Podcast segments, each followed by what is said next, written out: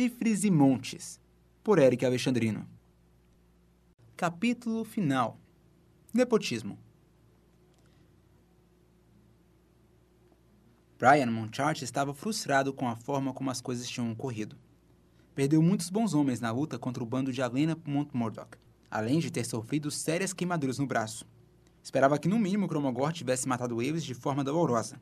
Era bastante improvável que uma Lady Indomada, um mendigo e dois elfos demoníacos fossem capazes de derrotar um dos orcs mais problemáticos que aquela região já havia produzido.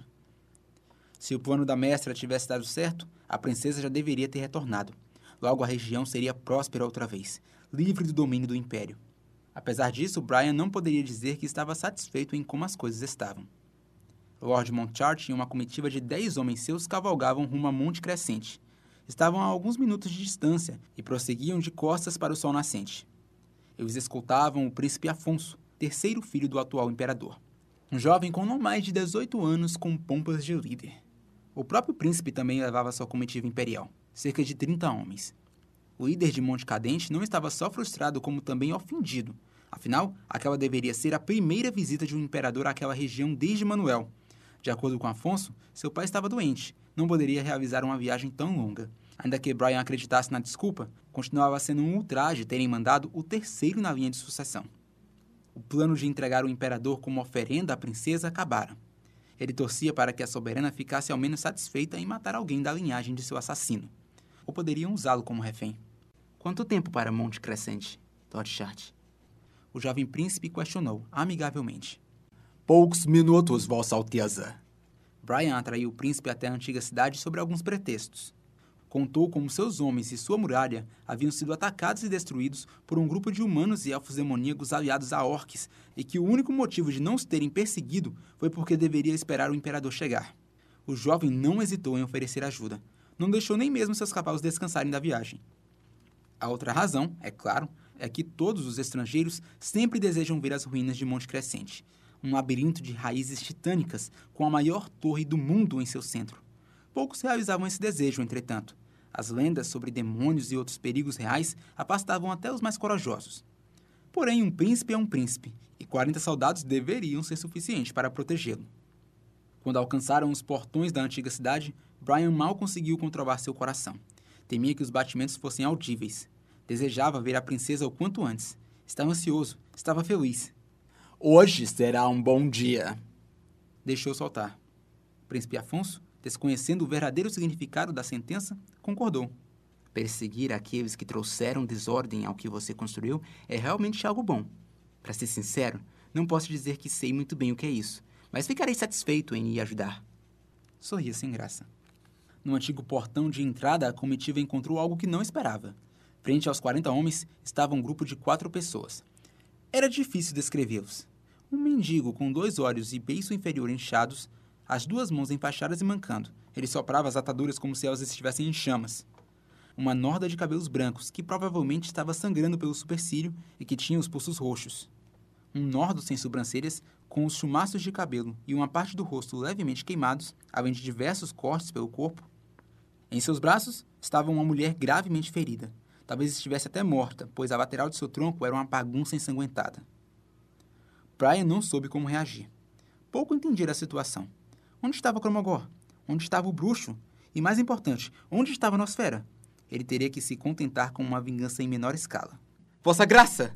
alertou. Esses são os traidores da raça humana e seus amigos demônios. Aliaram-se a Cromogor para destruir nossa nobre cidade.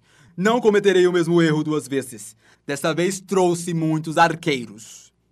Fez um sinal com as mãos e as flechas foram apontadas para o grupo. O Nordo sem sobrancelhas fez um movimento brusco, o último esforço antes de desmaiar e cair de costas com a mulher desacordada em cima de si. A Norda de branco se ajoelhou ao lado dele e gritou por ajuda da comitiva. Acabaremos com sua miséria, chifrudos de merda! Homens! Os arqueiros esticaram suas cordas. Para o desagrado de Brian Monchart, o príncipe parecia bastante confuso. Talvez não estivesse acostumado com aquelas situações, ou não tivesse estômago para ver pessoas morrendo. Para a preocupação de todos, entretanto, Alfonso ordenou que as flechas fossem abaixadas, desceu de seu cavalo e caminhou na direção do pequeno grupo. Antes de se distanciar, Brian ouviu o jovem dizer algo que foi tão surpreendente quanto preocupante. Tio Rouca? Seus guardas pessoais o acompanharam às pressas, e logo toda a comitiva estava em torno do grupo maltrapilho. O príncipe, por algum motivo, estava abraçando o mendigo. Tio Rouca, é o senhor. Não o vejo há anos. Ele conversava com um tom de alegria despreocupada. O mendigo, por algum motivo, compartilhava o sentimento. Estou surpreso que lembre de mim, jovem Afonso. Da última vez que o vi, você deveria ter sete anos, eu acho. Eu tinha, mas eu tenho uma boa memória, e o senhor é uma pessoa muito única para ser esquecida com facilidade. Há anos debato com meu pai falando que deveríamos procurar pelo senhor. Irrita-me como ele pode ficar tão despreocupado quando seu irmão, um membro da família imperial, desaparece por uma década. Seu pai tem as ações dele. Rouca riu. Tenho a impressão de que logo você entenderá. Pergunte a seus irmãos, eles já devem saber. Como o senhor chegou aqui? Por que está nessa situação?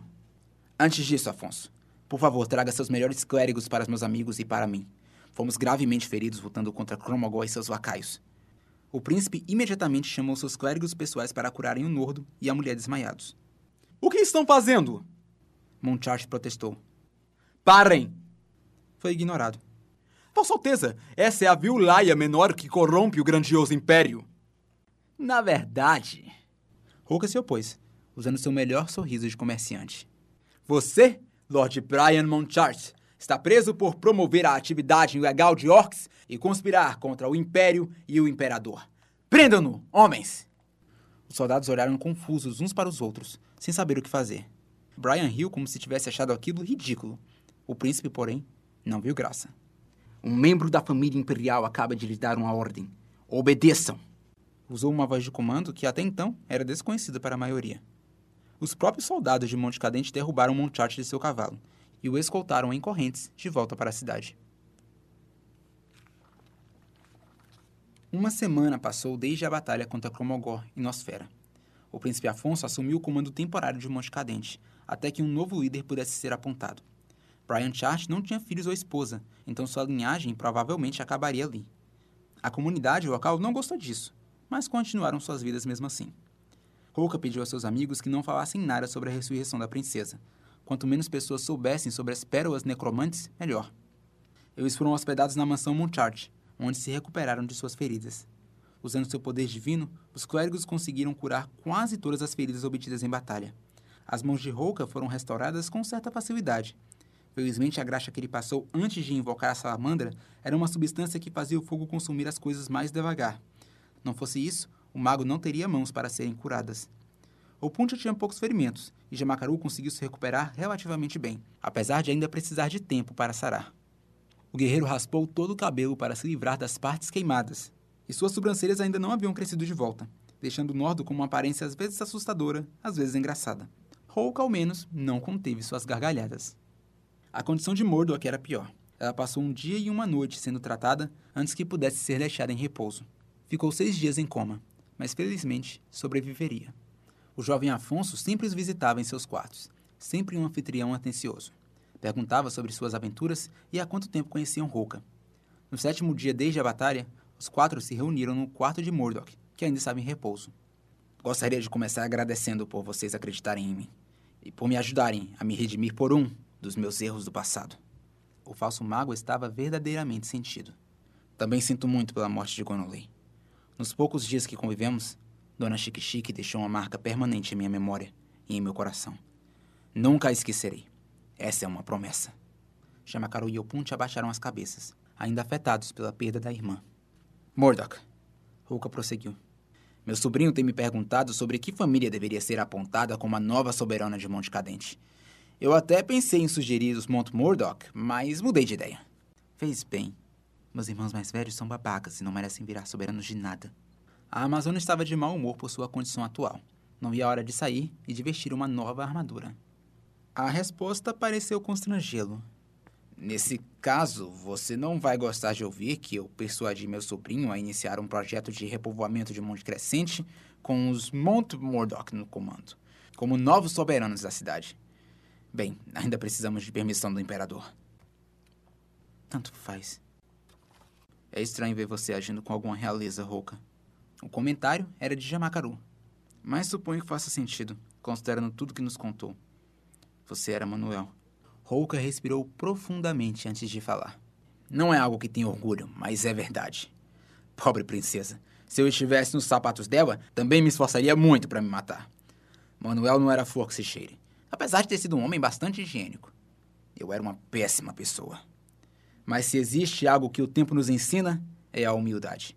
E como alguém que viveu muitas vidas, hoje sou extremamente humilde. Talvez até a pessoa mais humilde do continente. Provavelmente. Apesar de ser muito útil ser um membro da família imperial, eu geralmente fujo. Passo décadas sem voltar. As servas, entretanto, estão bem avisadas e em todas as manhãs e em todas as noites de todos os dias devem ir ao túmulo do primeiro imperador procurar por um bebê. Roca mudou bruscamente de assunto. O que vocês vão fazer agora? A pergunta pegou todos de surpresa. Ninguém sabia exatamente o que fazer. Opuntia e Jamakaru voltariam a viajar, mas como fariam isso sem Gonelei? E Mordok estava ficando nervosa com a perspectiva de que nunca mais entraria em uma batalha tão épica. Eu ainda estou procurando pelas pérolas necromantes restantes. Por que vocês não vêm comigo? Eu vou. A Amazona falou sem pestanejar. Os nordos hesitaram. Por que deveríamos ir com você? Jamakaru parecia desmotivado. Eu vou me aproveitar dos seus sentimentos para meu próprio bem e dizer: para se vingar, é claro. Se vingar de sua irmã. Se vingar daquele bruxo que a matou. Se vingar de quem planejou tudo isso. Se vingar da pessoa que me deu a imortalidade. Se seguirmos essa lógica, a primeira pessoa que deveríamos matar é você. O Pontia colocou. Seu irmão havia contado a bizarra história de origem do falso mago. Era raro vê-la dizendo coisas tão sombrias. Porém, isso não intimidou Roca. Você está absolutamente correta. Mas tentar isso agora será um esforço inútil. Eu simplesmente vou voltar. Se seguirmos as pérolas necromantes, encontraremos a pessoa que me fez assim, e depois que massacrarmos ela, suponho que minha imortalidade vai acabar, e nessa hora você poderá me acertar com uma flecha com a certeza de que ficarei morto. Tocou o peito, como quem tenta acalmar o coração. Isso pareceu ser suficiente para a sacerdotisa. Mas a pessoa que Roca pensou que seria mais fácil de convencer ainda estava em dúvida. Não sei se vale a pena. Jamakaru estava cabisbaixo. Um sábio uma vez disse que nenhuma vingança plena. Ela envenena a alma. Estou surpreso que você, de todas as pessoas, esteja citando Madros, um dos reis mais anti-guerra que o continente já teve. O guerreiro sorriu de leve. Eu me identifico. Antes de ser o sábio que se recusava a lutar, ele foi um dos maiores guerreiros de sua época, guiado pelo desejo de guerra e de luta. Eu esperava um dia estar tão no comando das minhas emoções quanto ele pregava estar. O Ponte Gunelei eram minhas guias nessa jornada. Respirou profundamente. Eu sinto ódio. Eu sinto desejo de vingança. Mas não vou com você por causa de sentimentos tão simplórios. Vou com você porque é isso que Gonelei teria feito. Porque ela era uma pessoa justa. Uma pessoa honesta. Jamakaru estendeu a mão à Roca. O falso mago apertou a mão do amigo com um sorriso agradecido no rosto. Teria sido um momento tocante entre os quatro presentes, não tivesse Roca dito em seguida. Você sabe que isso ainda não o impede de se vingar mesmo assim, não é? Para sua informação, vingança e justiça não são inversamente proporcionais. Jamakaru, Opuntia e Mordok não conseguiram evitar de revirar os olhos.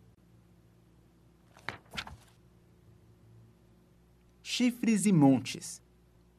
Texto, narração e edição por Eric Alexandrino. Obrigado por ouvir.